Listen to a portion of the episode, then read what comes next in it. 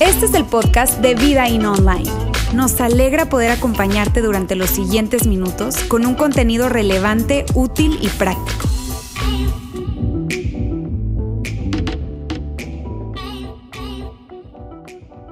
Hay algo que nosotros siempre decimos cuando estamos hablando acerca de un tema como este, y es que si tú no tienes hijos y estás acá con nosotros, estás conectado con nosotros, Mírame, yo te voy a pedir que, no te vayas a desconectar, porque para, para todos los que son padres, pues les hace fácil entender esto y entender la relevancia de esto. Pero si tú no tienes hijos, probablemente tienes sobrinos o probablemente yo creo que en algún momento tú vas a tener hijos y te puedo asegurar algo. Cuando tú vayas a tener hijos, tú vas a querer recordar la serie que estamos iniciando el día de hoy. Te lo puedo asegurar. Ciertamente la serie va a quedarse en nuestras plataformas, ¿verdad? Para que tú puedas buscarla luego. Pero mírame, ya que estás aquí, ¿verdad? Pues mantente conectado. Yo te pido por favor que no te vayas a desenganchar. Es algo que siempre decimos cuando estamos hablando con una serie como una serie como esta que tiene que ver con paternidad.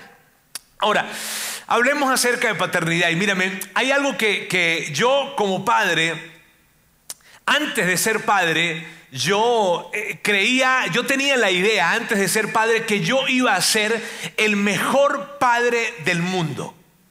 Que yo iba a ser, híjole, un padre súper cool. Iba a ser un padre, yo iba a ser la epítome de la paternidad. Así sentía yo antes de ser padre. No sé por qué razón. Si tú me dices por qué, mira, la verdad es que no sé por qué razón. A lo mejor porque había tenido un papá. Entonces, como había tenido un papá y una mamá, entonces de alguna forma pues yo los había visto y había visto a mi papá especialmente y sabía lo que me había gustado de él y lo que no me había gustado. Entonces, cuando pensaba en la paternidad, cuando pensaba en mi rol como padre, yo decía, ok, yo voy a tomar eso que me gustó de mi papá, ¿verdad? Y lo voy a incorporar en mi experiencia como padre y eso que no me gustó no lo voy a incorporar. Voy a tomar eso que estuvo y lo voy a colocar dentro de mi rol como padre y eso que no estuvo pero que me pareció que debió estar, lo voy a incorporar entonces en mi rol como padre.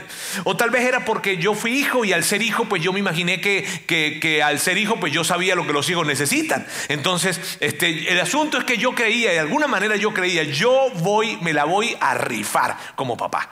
Yo, mira, me la voy a sacar del parque, decíamos nosotros allá en Venezuela. Yo como papá va a ser increíble. Ahora, cuando llegó mi hija, mi primera hija hace 16 años, y la tuve en mis brazos, y ya sentí la realidad, ya no es voy a ser ese papá, no, no, no, sentí a mi hija Antonella de hace 16 años que llegó y la tuve en mis manos, híjole, y empecé a sentir la responsabilidad de este asunto. Mírame, ahí fue donde se acuñó por primera vez la famosa frase, tengo miedo, tengo miedo. Y yo no sé si tú estás de acuerdo conmigo como papá, pero en esa experiencia que tuvimos nosotros como padres, esa primera experiencia que tuvimos como padres, fue como que, híjole, te entregaron ese bebé y tú estás a cargo de este bebé y tú eres el responsable. Y tú eres el responsable. Entonces, ¿qué haces? Dios, y sientes todo ese terror, ese miedo, esa incapacidad, esa inseguridad por dentro de que qué hago, qué hago, qué hago, qué voy a hacer. Eso fue lo que yo experimenté y cuando llegó mi segundo hijo, no creas que eso cambió. No, ahora era una niña, ahora es un hijo. Híjole, será más fácil con este vato. Este, no sé, pero, pero era una cosa que me traía por dentro y era algo, pues sí, complicado, porque esa es la paternidad. Y el asunto es que de alguna manera nosotros los papás creemos que cuando tenemos a nuestros hijos pequeños, pues tenemos toda la vida para aprender a criarlos y para criarlos.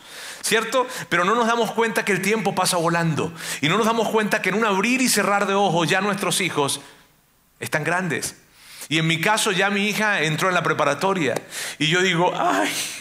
Y sabes, la primera pregunta que surge, o una de las preguntas que surgen, probablemente te han surgido a ti si ya estás en esa etapa de vida o si ya pasaste esa etapa de vida. Pero una de las preguntas que nos surgen es, ¿será que, ¿será que yo eh, le di todas las herramientas que ella necesitó cuando Antonella estaba a punto de entrar a la preparatoria, o sea, hace unos meses, ¿verdad? O hace un mes, algo así. Yo decía, híjole, ¿será que le di las herramientas necesarias para que ella pudiese enfrentar esta nueva etapa en su vida? Y probablemente tú te has hecho esa pregunta también. Padres que están acá probablemente se hacen la pregunta y dicen, ¿será que le di, le di todas las herramientas a mis hijos, a mi hija, para, para, para que fuera a entrar en esta nueva etapa, llámese preparatoria, llámese universidad? Y te voy a decir la respuesta a esa pregunta. No, no lo hiciste. No, no lo hice. ¿Sabes? Sí, porque el tema de la paternidad es un gran asunto, amigos. Es un gran asunto. De hecho, con la experiencia de la paternidad llega una pregunta que viene para atormentar nuestras vidas como padres. Y nos llega y es esta. ¿Será que lo estoy haciendo bien? Como papá nos hacemos esa pregunta innumerables veces. ¿Será que lo estoy haciendo bien? ¿Será que lo estoy? Si, si tú estás sentado allí diciendo, yo no me he hecho esa pregunta, te estás mintiendo. ¿Por qué? Porque cada etapa trae una complicación diferente. Ya tus hijos de dos años no son iguales a los de cuatro, y los de cuatro, los de seis no son iguales a los de cuatro, los de ocho no son iguales a los de seis, los de diez, los de doce, los de catorce, los de dieciséis. Y cuando tus hijos ya tienen dieciséis, ya están en la preparatoria, pues déjame decirte algo, ya hay poco que puedas hacer. No quiero decir que no, no haya nada que puedas hacer, pero sí te digo algo, cuando nuestros hijos entran en la preparatoria y están en esa edad de 16, 17 años, en fin, ya hay muy poco que puedas hacer. Porque los principales y más críticos años formativos de nuestros hijos ya pasaron. Y allí como padres tenemos que mantenernos cerca de ellos en lo que podamos y ayudar en eso que podamos ayudar. Pero ya eso pasó. Y mírame, Sandra y yo, mi esposa, que está aquí presente, mi maravillosa esposa, eh, Sandra y yo, eh, cuando empezamos en este rol de la paternidad, híjole, nosotros, pues ante tantas dudas, nosotros empezamos a leer libros, de hecho yo leía libros de paternidad antes de ser papá, eh, y mm, Recuerdo que el primer libro que me dieron a mí fue Cómo criar una hija o Cómo criar niñas, porque llegaba Antonella y, y, Sandra también estaba leyendo otros libros y, buscábamos hablar con personas y buscábamos hablar con consejeros y veíamos otras familias. Una de las cosas que hacíamos era ver otras familias y aprender de esas familias que estaban teniendo una muy buena experiencia en, su, en su paternidad y que veíamos que criaron a sus hijos y que criaron a sus hijos a buenos hijos y que pasaron los tiempos y que seguían formando una buena familia. Esas eran increíbles referencias para nosotros. Entonces nosotros andábamos con los ojos bien abiertos, te digo, pidiendo consejos, leyendo, buscando, tratando de aprender y aprendiendo de esas buenas experiencias, de las mejores experiencias de otros, bien sea a través de la literatura o bien sea a través de poder ver la experiencia de esas otras familias. Y algunas cosas nosotros identificamos a lo largo de ese aprendizaje, a lo largo de, ese querer saber cómo poder tener una buena experiencia de crianza de hijos, eh, nosotros encontramos algunas cosas y descubrimos algunas cosas. Una de las cosas que veíamos en esas mejores experiencias de paternidad, de familia, de crianza, fue esta. Que las mejores, los mejores padres, las mejores experiencias de padres que nosotros veíamos tenían menos reglas. De hecho, los que tenían más reglas, sus hijos eran expertos en romperlas. Y era como una paradoja. Entre más reglas, más rompían. Entonces los que tenían menos reglas, era como, como que había un mejor ambiente allí. Recuerdo una familia amiga de nosotros que, nos decía, para nosotros simplemente son las tres is, decían ellos. ¿Y cuáles son esas tres is? Es nada ilegal, nada inmoral y nada irreversible. Eso es lo que ellos decían. Para nuestra casa lo que hay es esto, nada inmoral, nada ilegal, nada irreversible. Otra, otra, otra familia que también conocíamos fue una familia que trajo dos, esa la redujo a dos, este tenía tres. Este, e, ellos redujeron a dos y dijeron, aquí solamente tenemos dos, las dos son estas. Una es, en casa no habrá mentiras. En la casa no queremos mentiras, no queremos las mentiras. Y en segundo lugar, respetar a mamá por encima de cualquier cosa en la vida. Esas eran las dos reglas que había. Entonces, yo, Sandra y yo veíamos a lo largo de nuestro querer aprender y entender un poco acerca de esto, nos encontrábamos con eso, que las mejores experiencias de paternidad son aquellas que tenían menos reglas. Otra de las cosas que nosotros también vimos en ese aprendizaje, en ese querer saber, ¿verdad? Fue lo siguiente, fue que esos padres no le tenían miedo a sus hijos por extraño que parezca y por raro que parezca, los padres le tienen miedo a los hijos. Los padres le tenemos miedo a los hijos. Y cuando decimos le tenemos miedo a los hijos, me refiero a que le tenemos miedo al rechazo de nuestros hijos. Muchos padres caemos en ese error. Y lo que nosotros veíamos era que, que, esas experiencias increíbles de padres, esas mejores experiencias de paternidad, de maternidad, de crianza, estaban realmente repletas de qué? De padres que no le tenían miedo a sus hijos y que no le tenían miedo al rechazo de sus hijos. Y por no tenerle miedo al rechazo de sus hijos, entonces ellos podían muy bien disciplinar de la manera adecuada y en el tiempo adecuado.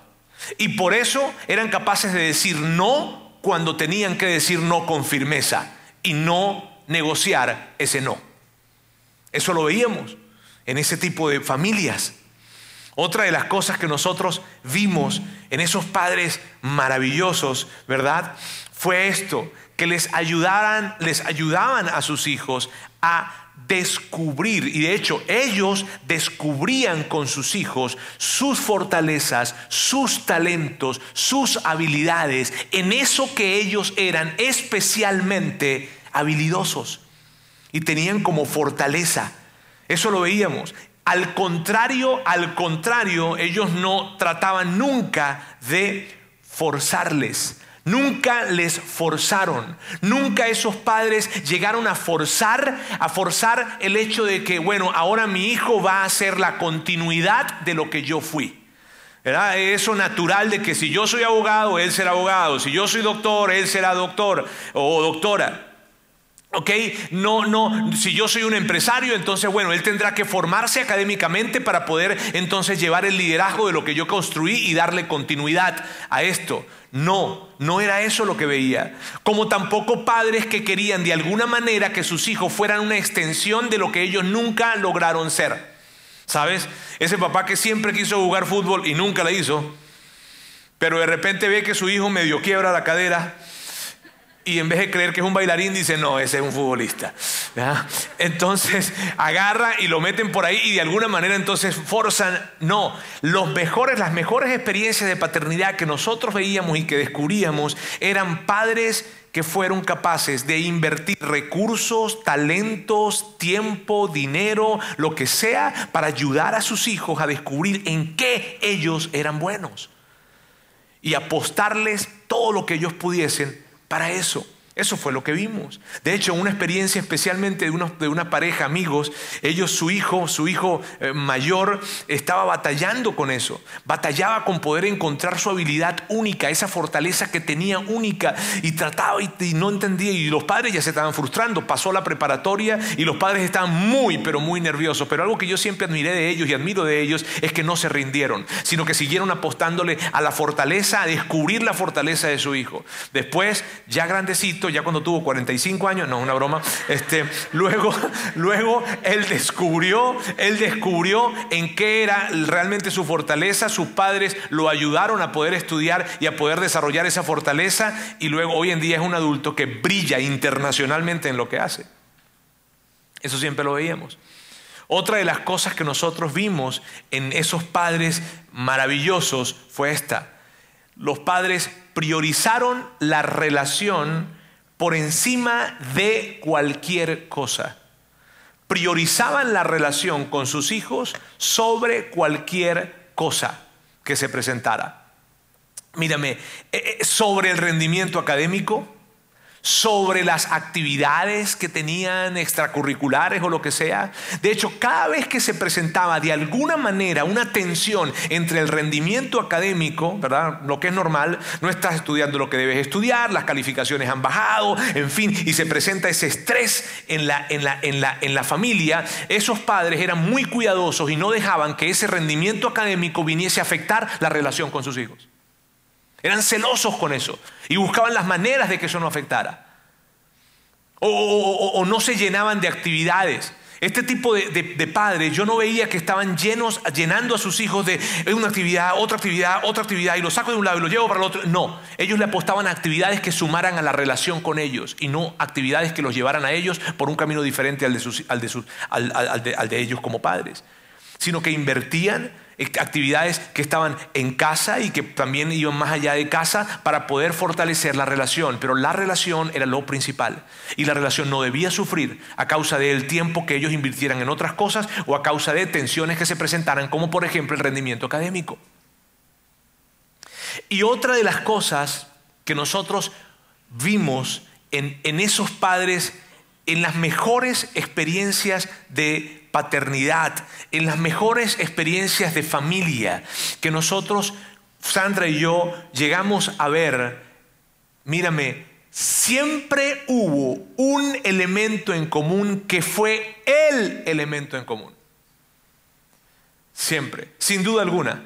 Las mejores experiencias de paternidad que nosotros pudimos encontrar y ver y tomar como ejemplo, siempre en esas, en esas experiencias de paternidad, siempre hubo esto, amigos. Siempre hubo matrimonios saludables. Siempre. Y mírame, no estoy diciendo matrimonios perfectos. ¿Está bien? Porque matrimonios perfectos pues no existen. Estoy diciendo matrimonios saludables. Siempre. De hecho, una de las, resoluciones, la resolución que Sandra y yo tomamos, inclusive desde, desde, los primeros momentos en que estábamos casados, fue, vamos a tratar de hacer nuestro matrimonio lo más saludable que se pueda. Vamos a tratar de, construir nuestro matrimonio lo más saludable que se pueda, porque en nuestros errores como padres, en los errores que nosotros comeremos, cometeremos como padres, nuestro matrimonio servirá de alguna manera de contención para esos errores. Eso fue la conclusión que llegamos, André y yo. Y entonces empezamos a trabajar en esa experiencia de matrimonio saludable y les decimos no somos un matrimonio perfecto para nada, pero tratamos de construir una salud en nuestro matrimonio y entonces en esos errores que nosotros hemos tenido como padres, esperamos que la salud de nuestro matrimonio pueda servir de contención y ayudar entonces en esos errores que cometimos y que cometemos como padres. Porque al final del día, amigos, ser unos excelentes padres es ser personas que seamos capaces de equipar a nuestros hijos para que puedan enfrentar la vida adulta con éxito. Ahora,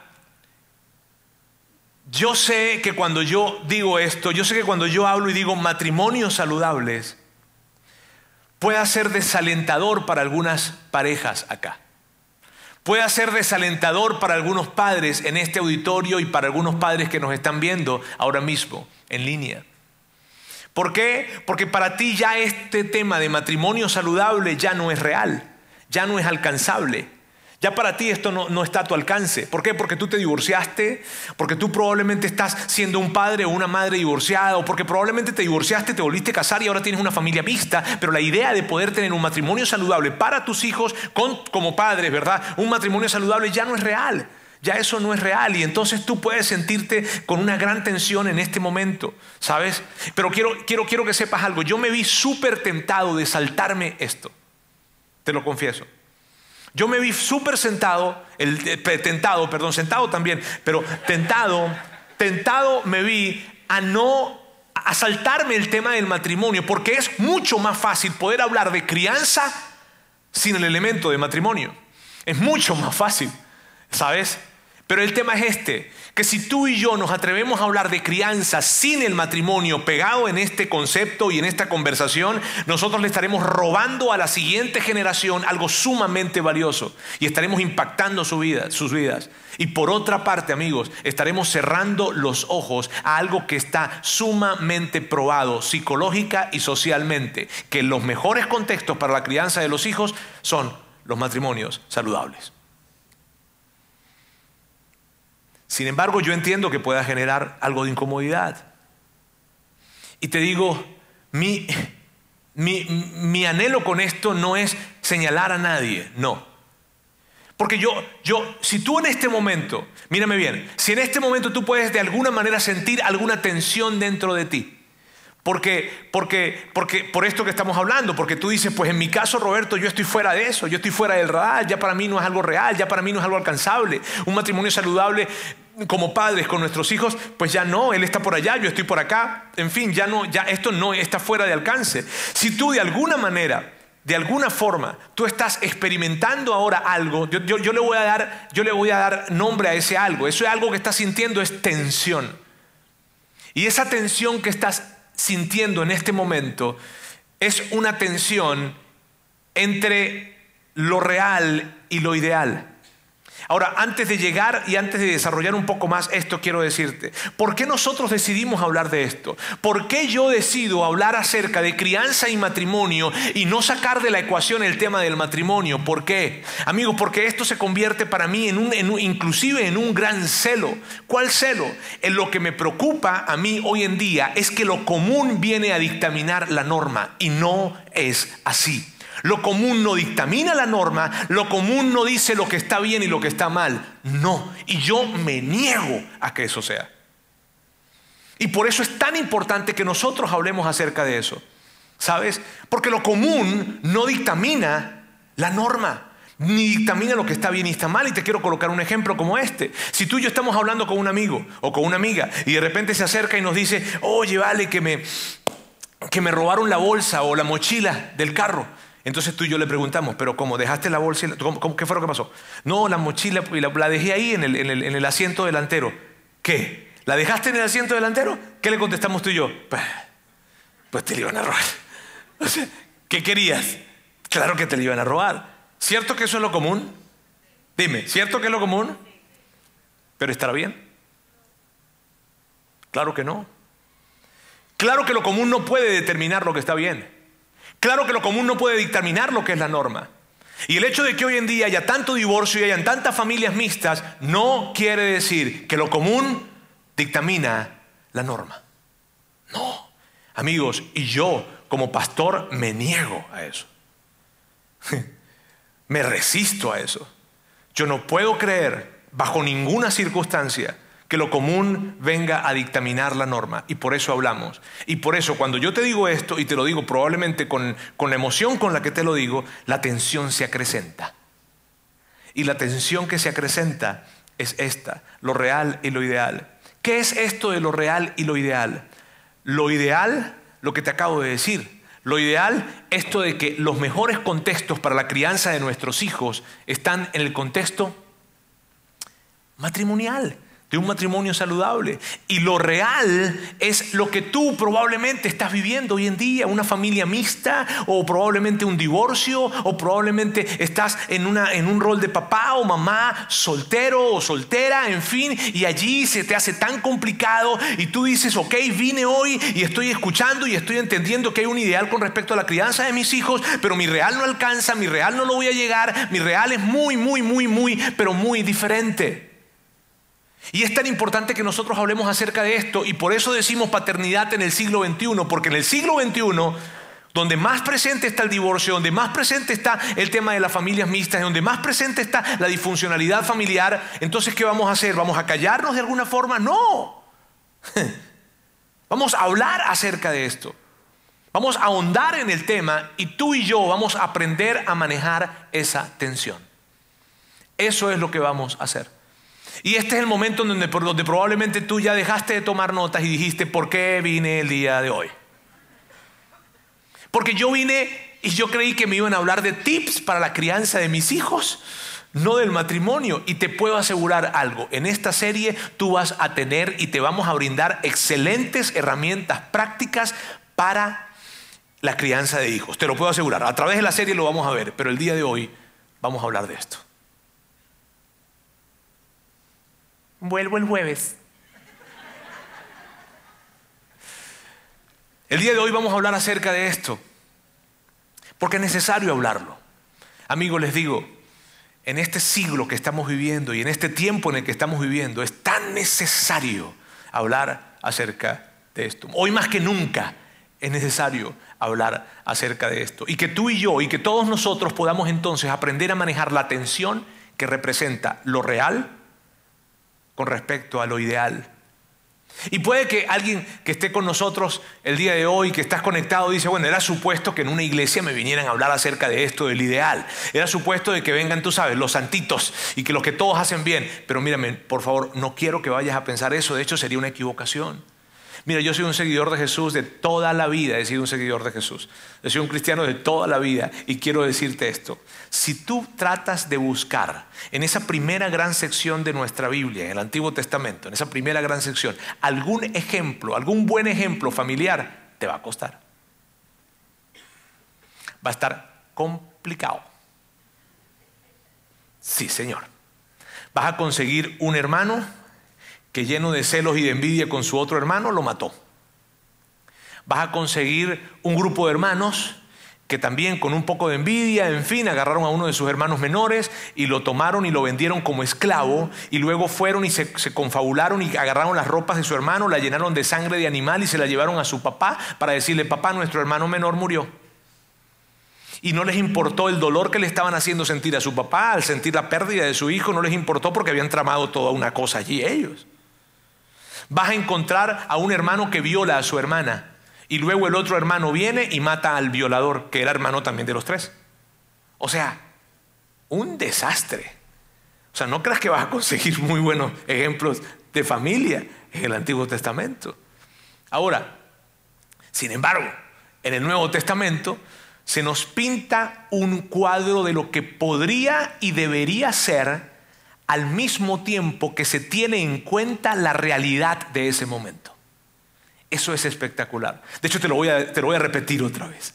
En el Nuevo Testamento se nos pinta un cuadro de lo que podría ser y debería ser tomando en cuenta la realidad que hay en ese momento. En el Nuevo Testamento se nos invita a que a que nosotros no vayamos a desaparecer lo ideal a causa de que lo ideal nos genera mucha tensión con respecto a nuestra realidad.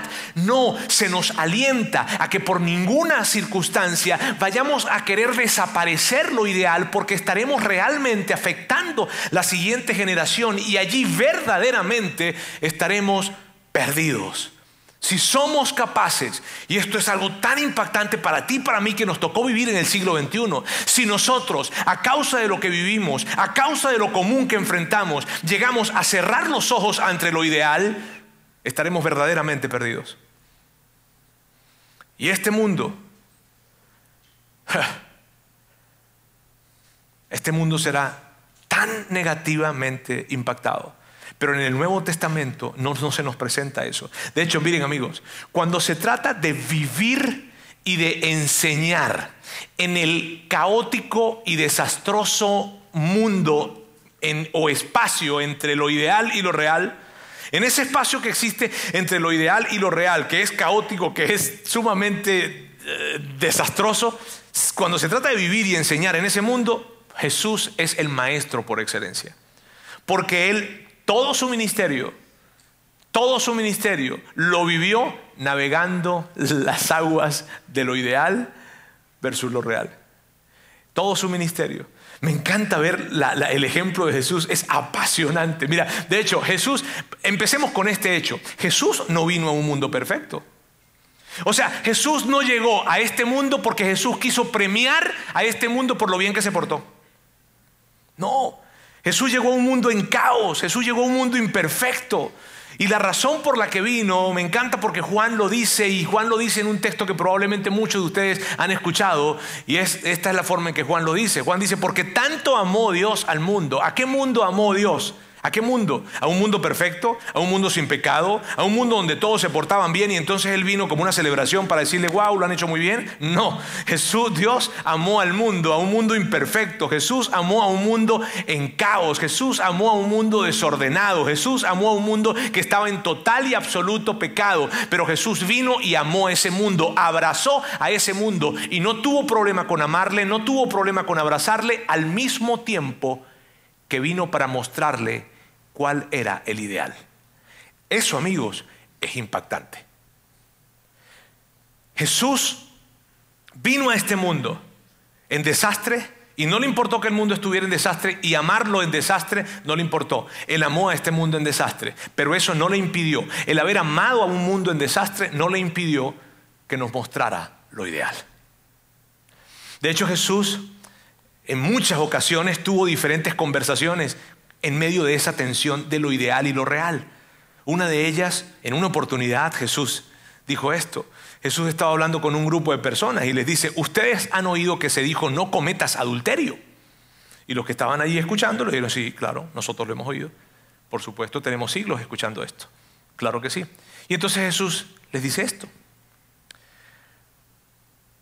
Pero yo les digo que cualquiera que mira, mira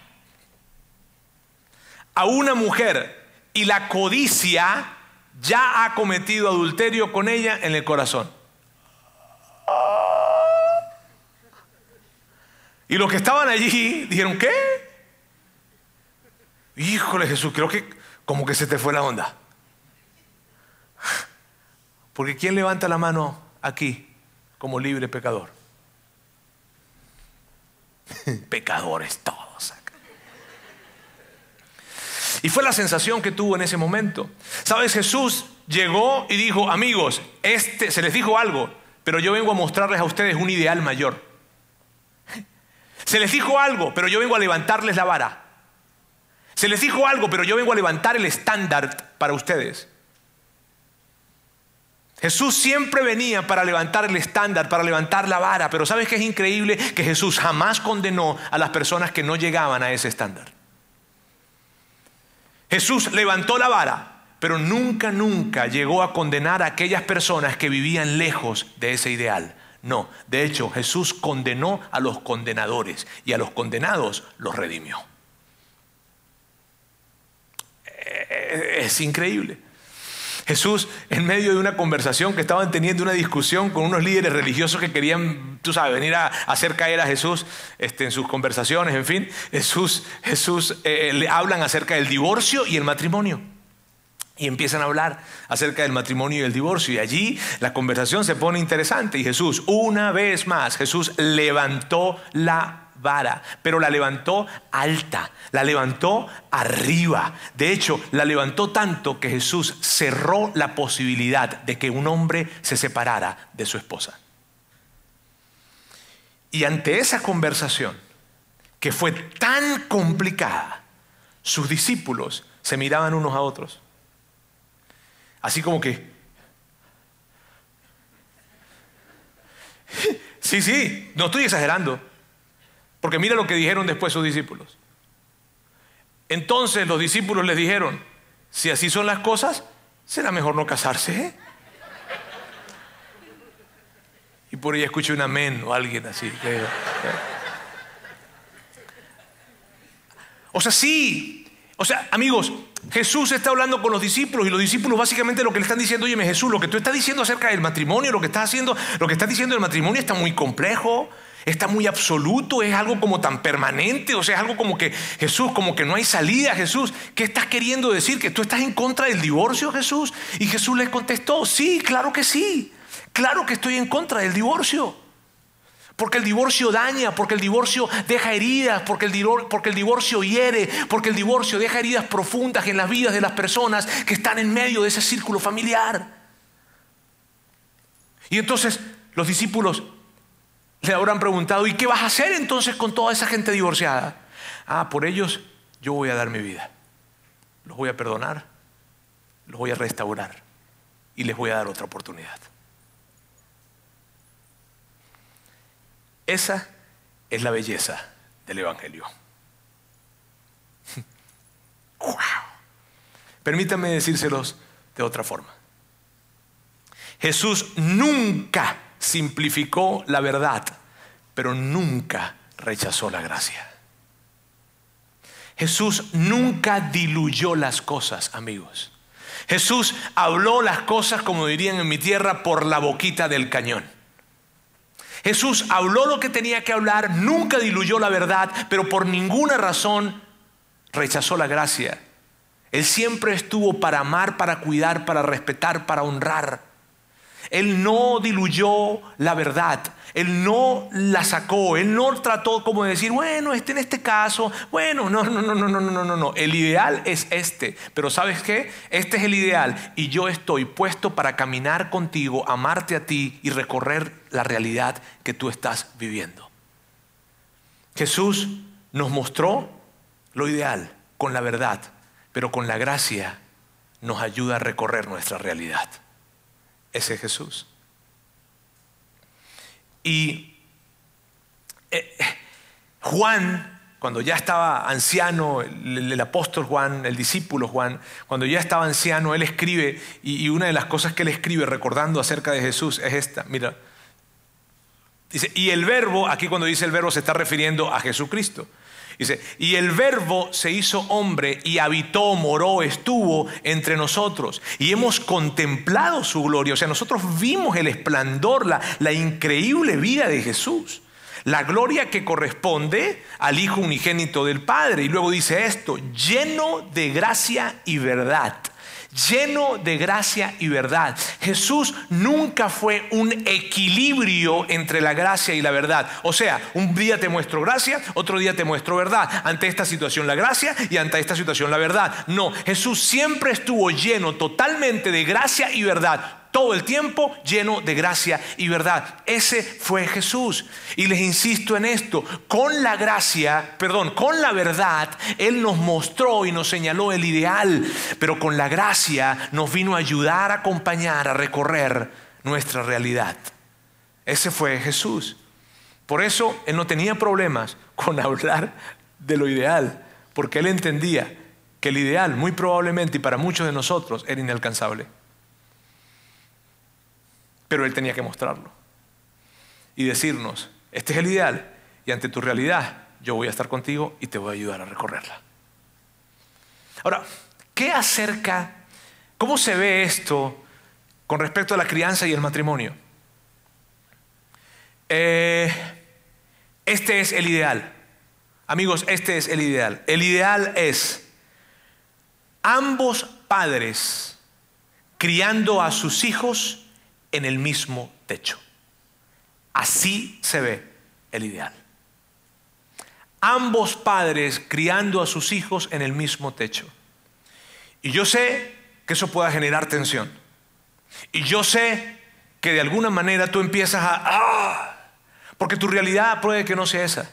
Tu realidad está muy lejos de lo, que, de lo que representa el ideal. Tu realidad dice, ¿sabes qué, Roberto? No, y tú te has esforzado. Mírame, tú te has esforzado como padre soltero, como madre soltera, como hombre divorciado, como mujer divorciada, como familia mixta. Tú has hecho el mayor esfuerzo por tratar de que tus hijos puedan ser criados con la mejor, de la mejor manera y con los mayores valores posibles. Tú lo has hecho. Y ante eso quiero decirte algo. Yo quiero felicitarte. Yo quiero felicitarte a ti que tú has hecho ese mayor esfuerzo y ese gran esfuerzo. De hecho, todos aquí deberíamos deberíamos felicitarte, porque el esfuerzo que has hecho muy probablemente es algo sumamente grande. Y yo quiero felicitarte y celebrarte por ese esfuerzo. De hecho, parte de ese esfuerzo muy probablemente tiene que ver con que tengas a tus hijos acá en la iglesia. Porque tú quieres que de alguna manera estén conectados con Dios de alguna forma. Y te digo, esa es nuestra idea como iglesia, crear una alianza con los padres para poder ayudarles en la formación y crianza de sus hijos. Y nuestros ambientes de familia están diseñados para eso. Proveerles mentores, proveerles temas, proveerles acompañamiento que les ayude a ellos en las dificultades, retos y complicaciones que represente inclusive su propia familia. Esos son nuestros ambientes. Sin embargo, cuando hablamos de esto y cuando yo te digo de esto, de, ese ideal, ambos padres criando a sus hijos en el mismo techo o bajo el mismo techo, yo sé que se va a presentar de nuevo esa tensión, esa tensión entre lo real y lo ideal se presenta y allí está, y allí está. Ahora, yo quiero decirte algo, amigos, y a todos quiero decirle esto. Si tú sientes esa tensión, eso está bien, no está mal. No está mal que sientas esa tensión. De hecho, es lo que se supone que debería pasar. Es lo que se supone que debería pasar para cada uno de nosotros en las diferentes áreas de nuestra vida donde lo ideal nos lo presenta Jesús y nuestra realidad es muy diferente. Pero recordemos esto, amigos, ante esa tensión que se presenta en nuestras vidas, ante esa presión que se presenta en nuestras vidas, debemos recordar que Dios y el amor de Jesús está para acompañarnos a recorrer nuestra realidad, para ayudarnos a recorrer nuestra realidad, inclusive para brindarnos segundas y terceras oportunidades. Ese es el amor y la gracia de Dios. ¿Sabes? Entonces, pero que no nos dé miedo de ver el ideal. No, no podemos. Si nosotros, mírenme bien, si nosotros como sociedad nos empieza a dar miedo ver ese ideal, o empezamos a resistir ese ideal, o a cerrar los ojos ante ese ideal, o no, porque lo común, como sea, estaremos dañando, verdaderamente perdidos y dañando la próxima generación. Amigos, si en tu familia, que tú, ves tu familia y tú sientes que tu familia no está en ese ideal, sino que está muy lejos de ese ideal, incluso, incluso puede ser que tal vez tengas que hablar con tus hijos y decirles a tus hijos, hijos, el ideal es este. Este es el ideal. Pero que en medio de esa conversación tú aproveches para hablarles del amor de Dios y decirles, este es el ideal. Papá y mamá no viven en ese ideal, pero quiero decirte algo, el amor de Dios nos recibe, nos abraza, nos acompaña. Y en medio de la realidad que estamos viviendo, que es una realidad complicada, Él nos promete perdón, restauración e inclusive una segunda oportunidad. Pero que, pero que para ustedes que son la siguiente generación, y me refiero a hablar con nuestros hijos, ¿verdad? Para la siguiente generación que tengan claro esto, el ideal es este. Y yo quiero que tú y yo, que juntos nos unamos para hablar de ese ideal, a pesar de que sea muy diferente a nuestra realidad. Y ya tú sabes cómo manejamos esa tensión, con gracia y verdad que proviene de nuestro Salvador. Mira, hace poco Sandra y yo hablábamos con una joven de acá de la iglesia. Ella nos hablaba y nos decía de su experiencia eh, como, como, como hija y, y, ella vivió, no vivió con su papá y de hecho vivió una situación complicada con su, con su mamá. Así fue su historia. Y ella estaba hablándonos acerca de eso, pero por todas esas situaciones que pasaron, ella terminó viviendo unos años con una familia, con un matrimonio en donde estaba el papá, donde estaba la mamá y estaban los hijos. Y ella llegó a formar parte de esa familia por varios años. Y ella nos decía esto que me pareció muy curioso. Ella nos decía que aunque ese matrimonio tenía muchos problemas y estaba en mucha complicación, para ella fue algo tan bueno poder tener esa experiencia, porque ella nunca había tenido la experiencia de ver un cuadro familiar nuclear como papá y mamá e hijos en una misma casa. Eso fue para ella algo muy bueno. Y cuando yo escuchaba, cuando nosotros la escuchábamos, yo pensaba en eso. Yo decía, híjole, ¿sabes? Lo ideal, verdaderamente es lo ideal. Y aún con sus defectos, sus broncas y sus asuntos, tenemos que seguir nosotros persiguiendo lo ideal. Amigos, eso es lo que yo quería hablarles el día de hoy y sentar una base para lo que viene la serie. Prométanme que la van a ver, ¿está bien?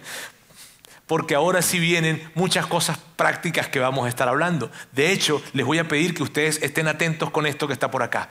vidain.org barra diagonal paternidad.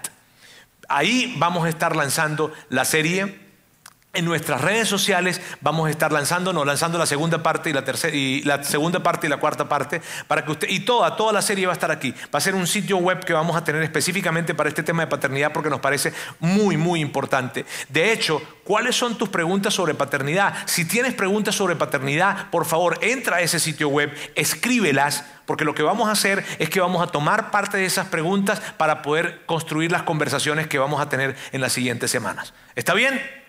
¿Les parece bien?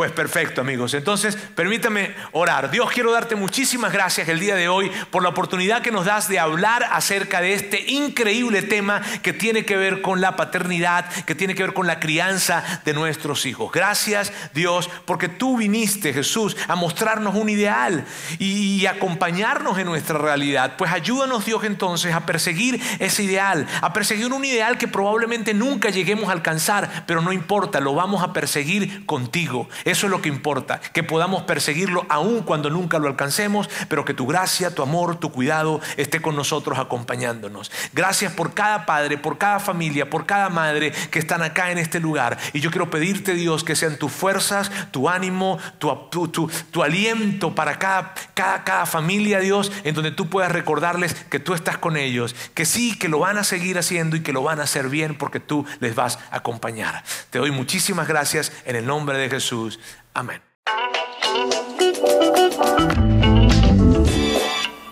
Sigue conectado a los contenidos de Vida In Online a través de nuestro sitio web y de las redes sociales. Muy pronto estaremos de vuelta con un nuevo episodio.